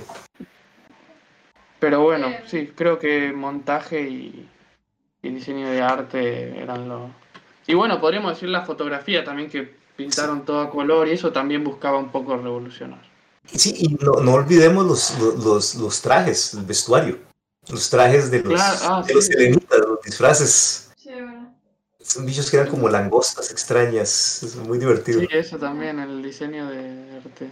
Olvidamos nombrar todo, todo lo que es el vestuario, que, que está hecho, el, el vestuario está eh, planeado por Jean Dar de eh, Dalcy, que es la la, la, la, la, segunda esposa de Méliès, que también es la que protagoniza. Ella es la que organizó toda la parte de vestuario. Era algo casero totalmente. Sí, y Méliès también era el, el montajista. Ah. Es cierto. Qué bueno los, los selenitas, estoy viéndolos aquí. Es, in es increíble la imaginación, la, no sé, ¿a quién se le ocurre hacer eso? Hechos verdes, estos. Qué éxito. Sí. Eh, oh. Después tenemos algo que, bueno, siendo cine mudo me parece que es esencial también, que es la música. Ah, muy interesante. Sí, sí, sí. Eh, sí. sí si no me confundo, ¿eras vos, Beto, que ibas a hablar la música? ¿O ah, sí. Cualquiera. Yo, yo, yo, lo que quería mencionar es que, eh, aunque las películas sean mudas, eso no quiere decir que, que la experiencia de verlas era muda. Y es, yo creo que eso es algo que, que, mucha gente no tiene claro, ¿verdad? Que nadie aceptó el cine mudo, nadie se sentaba a ver películas callado y la película en silencio. O sea, siempre los, los, cineastas, inclusive los cineastas primitivos como Méliès, sabían que se necesitaba algo, ¿verdad? Necesitaba una música que la acompañara. Méliès mismo, él, él, decía que debía haber música. Pues no, le, no le preocupaba cuál. O sea, simplemente de cada, que cada, una, cada lugar tuviera la música que considerara, que considerara apropiada. Pero él, él, sabía que se necesitaba música, inclusive como lo, que, lo que comentábamos hace un rato de los narradores. Eh, había gente entonces que se le, que se le pagaba para, para que fuera narrando y explicando las cosas de, de, la película en esa época. Un poco, como, un poco como las traducciones rusas de las películas, ¿las han visto? Que es la película corriendo y un, y un, y un tipo sobre, la, sobre la, la ah, banda sonora de la película explicándolo y diciendo, diciendo los ah, diálogos. Ahora fulanito dice tal cosa pero fulanita no le gusta y opina lo contrario. sí, es una persona contando, la, contando, la, contando la película. Y, y, hay varias, varias, ¿cómo se llama? Varias bandas sonoras durante el tiempo. Durante el tiempo se le han hecho un montón de, de bandas sonoras a la película. Inclusive hay una versión que tiene la pieza Ecos de Pink Floyd. Alguien, alguien hizo el matchup oh, de, Ecos de Pink Floyd con, con el viaje a la luna de Méliès. Eh, y la última versión tiene una banda sonora rarísima de, de un tipo, ay Dios, no, no recuerdo el nombre. la, versión que vimos, esta color, de, de, de, un grupo que se llama Air. Ajá, me parece Nicolás Godin y Jean-Benoit Dunkel, esos, que no los conozco. No, yo tengo idea de que algo oído de ellos en otra ocasión. Pero no, no, no, pero no, no ni, ni, ni, ni, voy a batear con, con eso. Lo que, lo que sí me parece muy interesante es que es una música súper moderna, una música súper experimental, electrónica y se siente rarísima, ¿verdad? Con la película. Sí, sí. Se, se, se, siente muy rara. Pero lo que le comentábamos también hace un rato es que en, honor a Méliès, que no le importaba cuál música, yo creo que simplemente si quieren ver esta película pueden quitarle, quitarle la música y poner la música que ustedes prefieran la música que ustedes consideran Y claro, recuperar la música que se usaba originalmente imposible, porque como han estado con la película. Eh, sí, y, de, nuevo, quién sabe si existía realmente o simplemente era una indicación de Melías, ponga música. ¿Verdad? Yo, yo, yo, creo que la música que se le compuso se le compuso mucho después. No fue para el estreno original, se, le, se compuso mucho después. Puede ser. Cuando ya era más, cuando ya era más, más, eh, más común que las películas tuvieran una banda sonora apropiada para ella, ¿verdad? Sí, de es, como que me Ah, perdón. ¿Sí? No, no, que eso es una de, de, de, eso es una de las cosas que quiero hacer algún día, poder ver una película muda con, con música en vivo de una, de una orquesta. Sí, de, de, vez en cuando las hacen. Yo vi Star Wars. Con música original, eh, con música en vivo. Sí. ¡Wow! increíble. loquísimo. Sí, muy, yo, bueno. Yo quiero ver una, una, una, película de esas en blanco y negro, de las películas mudas con, con su banda sonora ah, interpretada en vivo. Sí. como se hacía en los cines de lujo. Claro. Porque muchos improvisaban, además, había muchas veces pianistas, pianistas o pequeñas orquestas que improvisaban. Yo entiendo que Melie entiendo que compuso algo, no sé, no creo que para el estreno realmente, pero entiendo que como que compuso algo, pero la verdad que no sé, después acá, o sea, en Wikipedia dice que hay música de un montón de gente, Dorian Pimpernel, Robert Israel, Jeff Mills, Victor Young, la verdad que no conozco absolutamente ninguno de esos. Pero lo, interesante es eso, que mucha gente ha hecho música para, para películas mudas. Sí, yo, yo imagino que, que, que con, con, con, lo primitivo que era en este momento la distribución y la, y la proyección, yo, yo, yo, no creo que existiera en ese momento una música así como que me dijera, tiene que reproducirse esta música durante la película. Claro. No, no, creo. Sí, ya te digo, yo, yo me imagino si, si, si, tuviera que, que, que, batear, que inventar, yo diría que él le entregaba la copia con indicaciones. Pongan eh, tal pieza de tal sinfonía acompañándola o algo así. Música, mm. música que existiera y que se pudiera, que, se pudiera poner.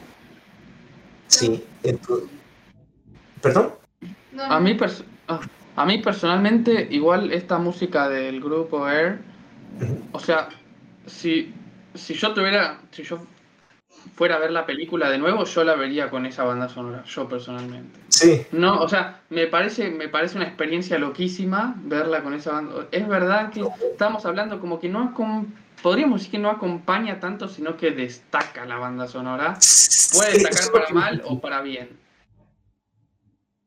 Para Sí, a- al, al rato uno la acepta, ya así como al, como al minuto Ah, 7 sí. del corto, ya uno lo- la acepta, pero, pero siempre es un poco extraño. Eh, hay, hay una versión de, de, de, de, los, de los Pet Shop Boys de, eh, que hicieron la música para el acorazado Potemkin para, para hace, hace unos años y también es Ah. como raro oír la música electrónica pop de los Pet Shop Boys Ah, sí, sonando, que- sonando con el acorazado Potemkin.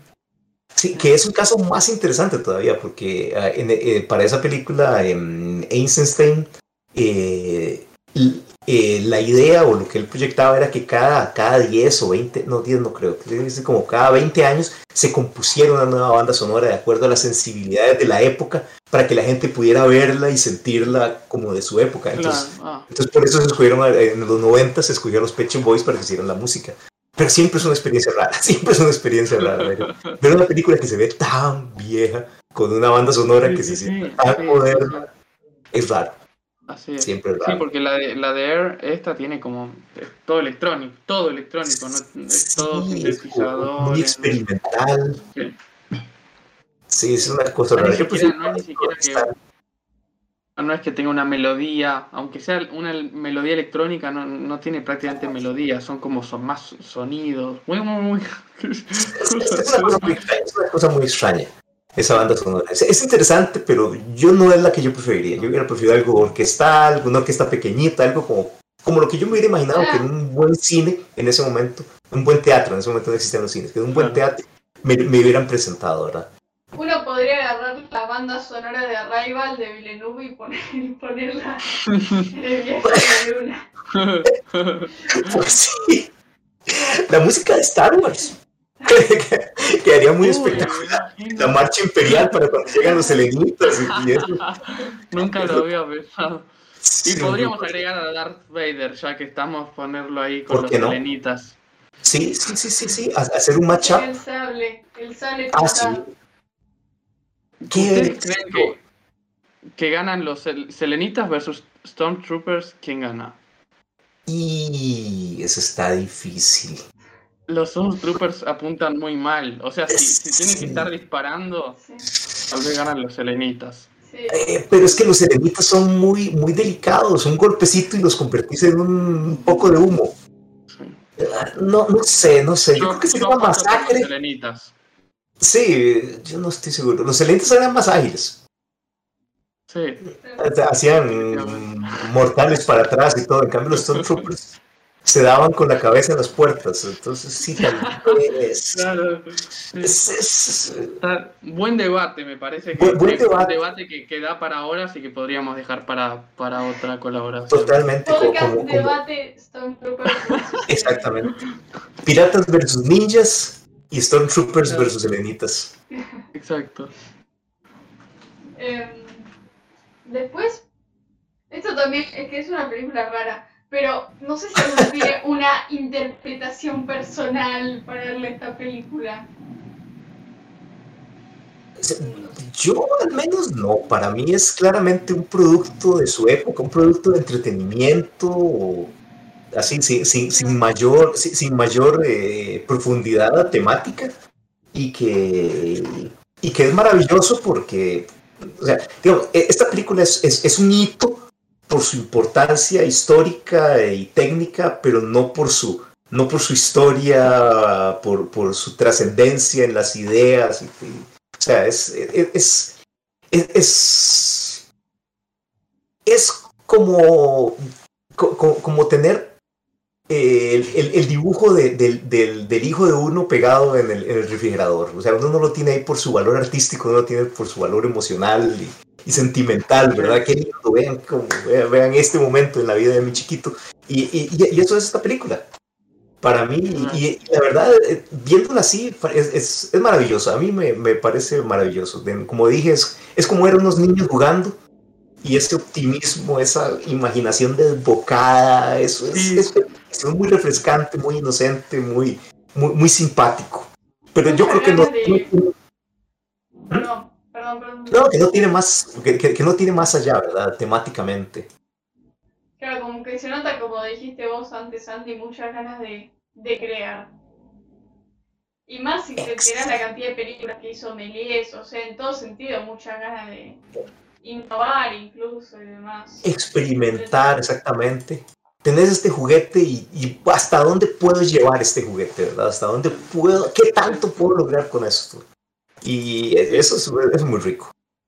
Sí, esto de aparecer y desaparecer, eh, yo vi solamente dos películas, dos películas y también vi, vi como que fragmentos de otras. Era algo que le, para mí ese era su juguete, lo de cortar y cortar y, porque todo el tiempo está apareciendo y desapareciendo cosas y gente. Ah, muy gracioso, parece que le encantaba a él, le encantaba ver que desaparecía y que aparecía. Sí, y, en ese momento me imagino que también era de las cosas que más impactaban a la gente. Es algo que no podías ver en ningún otro lado, que no puedes ver en el teatro. O sea, en cualquiera de esos, cualquiera de esos lados, si alguien desaparecía, te lo ocultaban con humo, con un elemento de la escenografía. Pero no, aquí estaba y ya no está. Claro. la forma más fácil de hacer magia. Exactamente. Em, también me da curiosidad saber qué pensarían en su momento todos los realizadores de la época, qué, qué proyectaban sobre el cine, qué se imaginaban que iba a ser o a qué iba a llegar o, o cuál era su intención de lo que hacían, además de que si había otra cosa. Qué interesante pregunta. Sí, yo, yo no me imagino que tuvieran, hubieran tenido una idea siquiera de, de, de, hasta dónde iba a llegar eso. para mí no eran conscientes. yo no siento, o sea, yo siento que hoy revive cualquiera de Méliès o los Lumière, lo que sea, y ven cualquiera de las últimas películas de la última década, algo así, los blockbusters, y no, no van a entender nada. Godzilla o sea, van a... Eh, ¿Sabes qué? Eh, eso, eso que decís que no entienden nada, es probable, es probable que no entiendan. Porque, exacto, porque el, es que el, el, lenguaje o sea, todo lo que es el, lenguaje audiovisual es eh, que tenemos actualmente es súper sofisticado, súper súper depurado a través, a través del tiempo. O sea, cosas tan sencillas como de que, es, eh, como de que haya un, o sea, que, que tengamos una escena y oigamos a un personaje hablando y la escena se disuelve en la otra escena en que realmente vemos al personaje hablando, que tengamos así, que tengamos ese desfase, ¿verdad? Que para ahora, ahora uno es muy normal y es, un efecto bonito. E, e, en, su época no se hubiera entendido, o sea, ¿por, por qué, ¿quién está hablando? ¿Por qué está hablando alguien? Y, no lo estoy viendo. Sí, sí. inclusive cuando empezó el cine mudo, las películas no tenían música porque a la gente le parecía muy raro que, hubiera, que estuviera sonando música y no estuviera la, la, orquesta sonando, viendo en pantalla. Entonces, no, en ese momento, las primeras películas, eh, el, caso más clásico es el, de, el del Drácula de, de Bela Lugosi, no tiene música. Mm. Todo eso, ah, todos los sonidos. Eh, no, no, no, tiene música. Entonces, es una película súper seca de ver. Qué película más seca. Y, la ves, o sea, la ves sin música. La sí, no tiene música.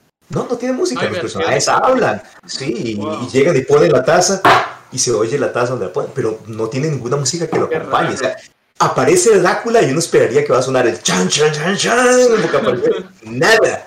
Aparece Drácula y es como que, como que entre yo por una puerta. Entonces, miras cómo se pierde el impacto porque estamos acostumbrados a otra cosa totalmente.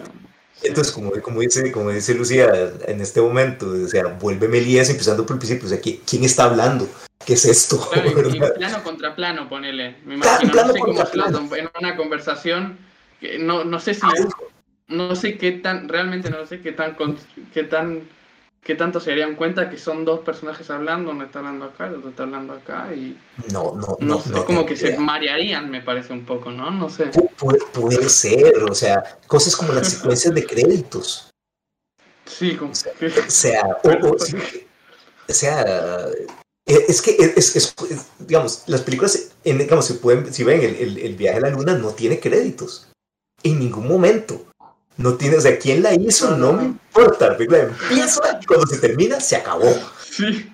Eso fue, ¿verdad? Entonces. Me imagino a, a viendo una película gore. Dios, no. entendería, diría, ¿qué- qué- ¿Cómo hicieron para cortarle la cabeza en la grabación y que no le pase tiempo? Lo ¿Quién mataron. hace ese pobre tipo? Sí, sí. Ve una peli de Tarantino y muere. Ah, sí, totalmente. Totalmente. Y, sí. No, que por más que no tuvo tanto éxito, me imagino a Méliès viendo una película en 3D. Ah, estoy seguro que a Amelie le hubiera fascinado el 3D. Estoy Sí, seguro, seguro. Ese tipo le encantó. Todos esos, sí. entonces, eh, to- todo eso espectacular y efectos especiales le, le fascinan, le hubieran fascinado. Claro, sí, sí. ¿Sabes qué, qué creo que le hubiera fascinado también a Méliès? Eh, poder duplicar a una persona en pantalla, o sea, que, que una persona esté hablando con ella Oh, misma, a, a como se hace ahora, ¿verdad? A, a ese nivel de, perfección que la pu- pueden pasar una delante de otra e intercambiarse objetos y todo. Ah, lo hubiera vuelto loco, lo hubiera vuelto loco totalmente. Y vos, Amelie, Amelie si, si, si hicieran una película, tipo, si Méliès dirigiera Ajá. una nueva película de Star Wars, haría los, haría los muñecos, haría los muñecos, eh, ¿cómo se dice? Con, con disfraces y todo, Sí, o, con- o con computadora. Eh, no, yo creo que lo haría con. Yo, yo no, no creo que no creo que logre entender jamás las computadoras. No creo que lo. O sea, es, una persona del siglo antepasado. O sea, no, no, no creo que entienda el concepto de computadora. Pero, pero, pero los modelos, la calidad de los modelos y poder mover la cámara para que el modelo sería real y, y, y poder componer, fotocomponerle una imagen atrás, a eso le hubiera fascinado, Sí, sí, se hubiera vuelto loco se hubiera vuelto loco. Probablemente se hubiera dedicado a hacer efectos especiales más que a hacer películas. Le Puede hubiera ser. gustado la parte técnica. Le hubiera Sí. fascinado esas, pintar los fondos, hacer, hacer las maquetas. Probablemente eso le hubiera fascinado más que, que- que propiamente las historias. Y con todo esto de también que hablamos de la interpretación personal y, y lo que queda en nosotros de la película, yo creo, eh, hace poco vi la, la película Hugo de Scorsese, también la vi especial, la reví para este podcast, que no la vi en su estreno yo. Eh, y, y creo que la película, por más que no me pareció la mejor de Scorsese, pero eso va para otra para otro debate. Ese es el siguiente. Eh, creo que logra muy bien, o sea, es la carta de amor del cine, de, de Scorsese al cine, ¿no? Y totalmente. cómo lo plasma, o sea, la iconografía de la luna con el, con el ojo, con el, con el cohete en el ojo, creo que, o sea, como que esa imagen, esa, esa película representa muy bien lo potente que es esa imagen y lo fuerte que, lo, lo mucho que perduró en la historia. Es- estamos hablando ¿no? de una película. Sí, estamos hablando de una película que tiene más de 100 años. Y esa película y esa imagen todavía está en el inconsciente colectivo. Y es- eso es- eso no es, no es casualidad.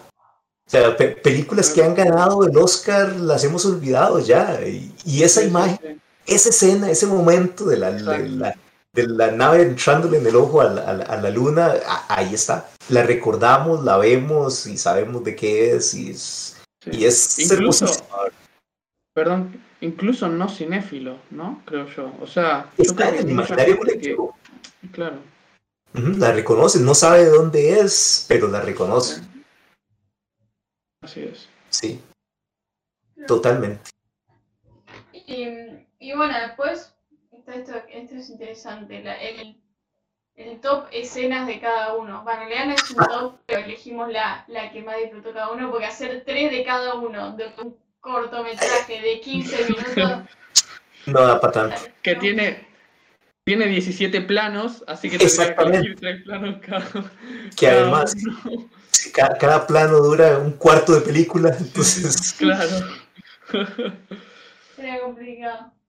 Eh, bueno, Sí, por que ejemplo, Beto, ¿cuál es el plano que más, más te quedó, más te- se te grabó? Sí, yo, yo en ese sentido soy, soy muy cliché. Yo creo que definitivamente es el de la, la, la luna, digamos, la, la, la, na- la nave pegándole en el ojo a la, a la, a la luna.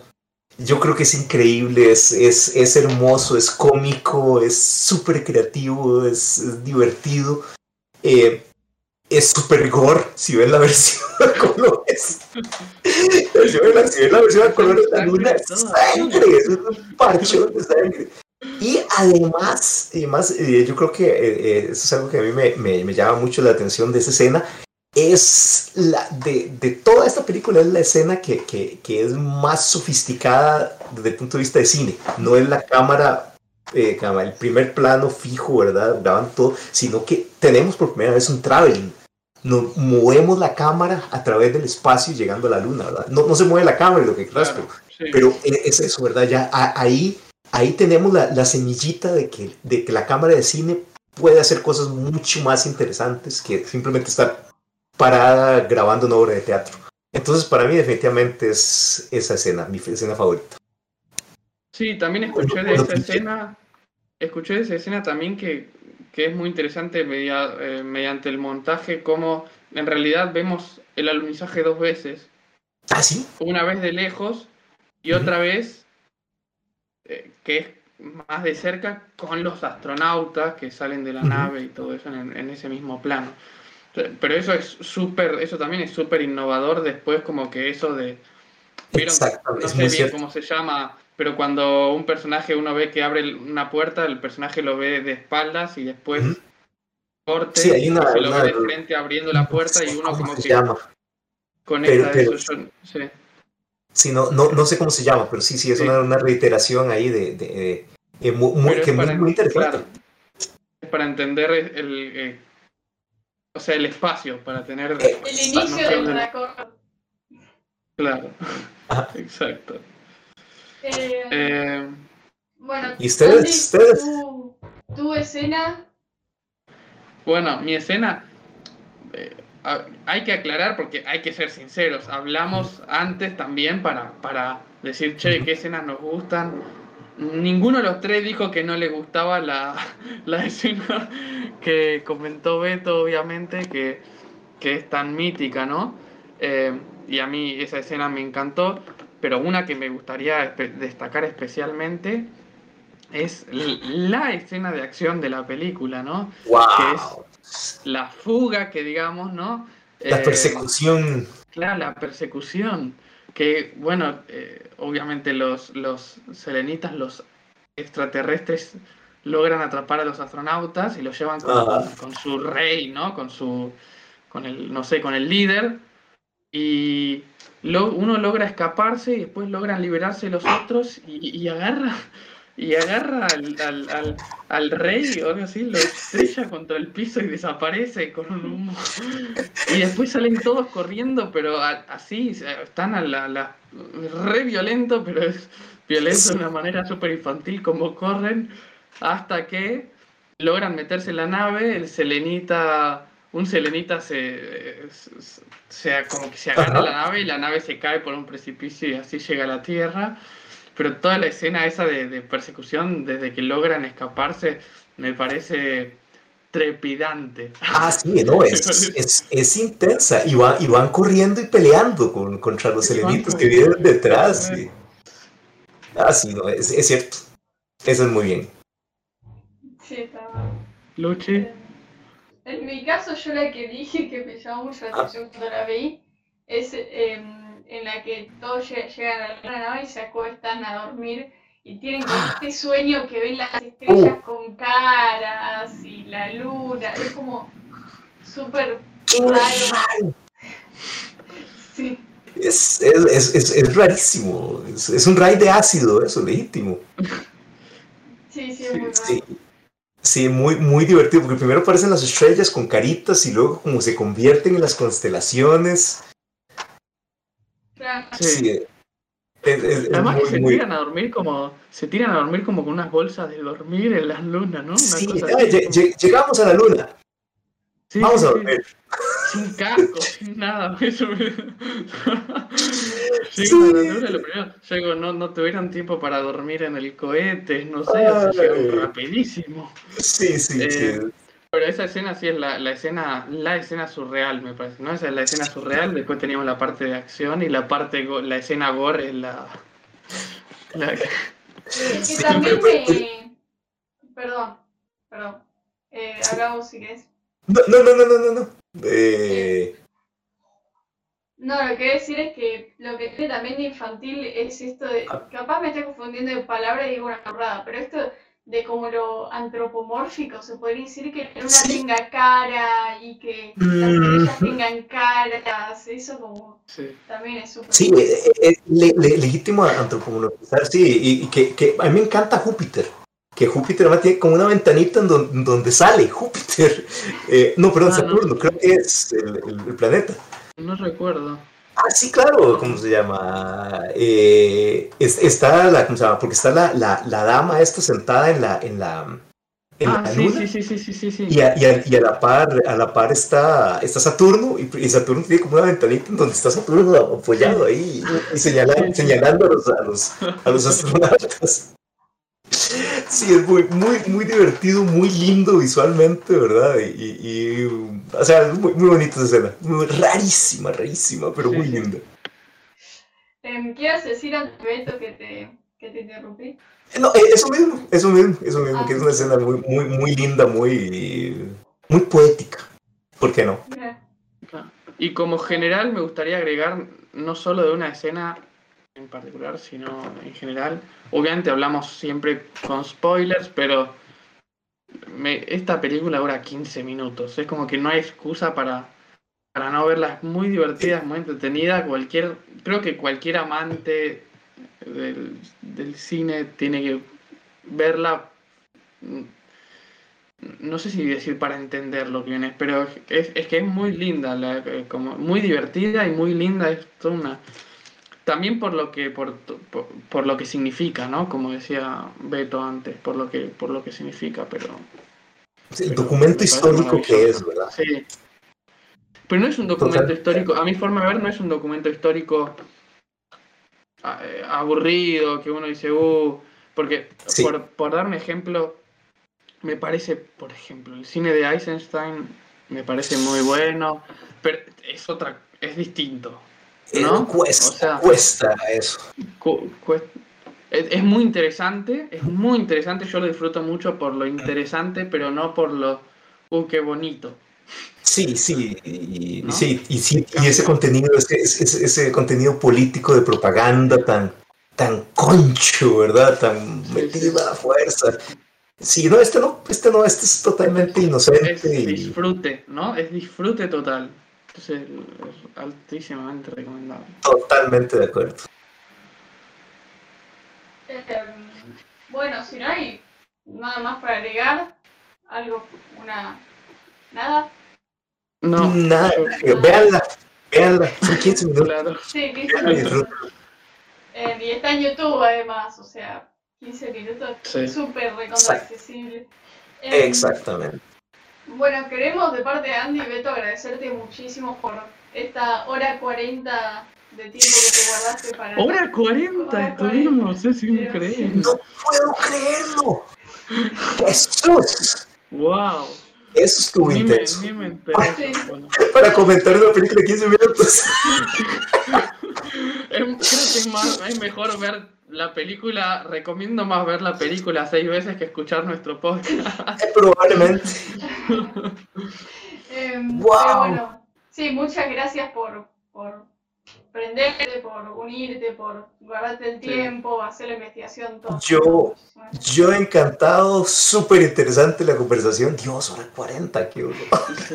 Sí, o sea, le, de- le- le añaden el trailer, le añaden la película y ya queda un largometraje. Claro, completo. así es. Sí. ¡Wow! No, no, yo encantado, estuvo muy divertido, muy interesante y, y- no, y es una película en realidad que, que- que vale la pena sentarse a verla y hablar de ella porque tiene, Así tiene, es. o sea, ha sido una sencillita, tiene mucho, mucha historia y Sí, mucho que discutir. sí, sí. Sí. Y además, de parte de Lucía y mía, eh, recomendar enormemente el canal de Beto en 10 puntos. Ah, muchas gracias, muchas gracias. Eh, tiene para mí uno de los uno de los mejores de los mejores que está en YouTube comentando siempre películas con sus secciones de hilando fino todos que siempre son interesantísimos. Ah, sí, Todo, famoso así que- que, que recomendamos ampliamente el canal de, de Beto y esperamos como no colaborar pronto nuevamente con vos. Por supuesto, por supuesto, ahí estamos. Y, y no, de, eh, de nuevo, muchas gracias por la invitación y estuvo muy, muy, muy sabrosa, muy sabrosa la, la, la, la discusión. La discusión de cine mudo. Le sacamos todo el jugo. No quedó nada. Exprimida completamente. Como la sangre del ojo Ah, de la luna. Exacto. Desangramos, desangramos a, a Méliès. Em, pero bueno, recordamos que nos, nos pueden seguir a todos, a- también en el canal en 10 puntos de Beto, a nosotros en Instagram, en YouTube, todos con el nombre de Cinema Varieté, en, en Spotify, en Apple Podcasts, en todas las plataformas de podcast que existen. Que existe. Es Sí. muy importante. Em, y bueno, y me gustaría mencionar el próximo podcast que todavía no lo tenemos planeado, pero habrá uno próximo. Eh, Sí. Así que, así que nada, muchísimas gracias a ambos, incluso de mi parte. muchas gracias por la invitación nuevamente, Andy y Lucía. Estuvo súper, súper, súper interesante la, la discusión. Y gracias a los espectadores por, por mirarnos, escucharnos claramente. Por Y Esperamos supuesto. que, que se conecten para el próximo. Saludos a todos los que están por allá escuchándonos. Nos vemos Saludos. Próximo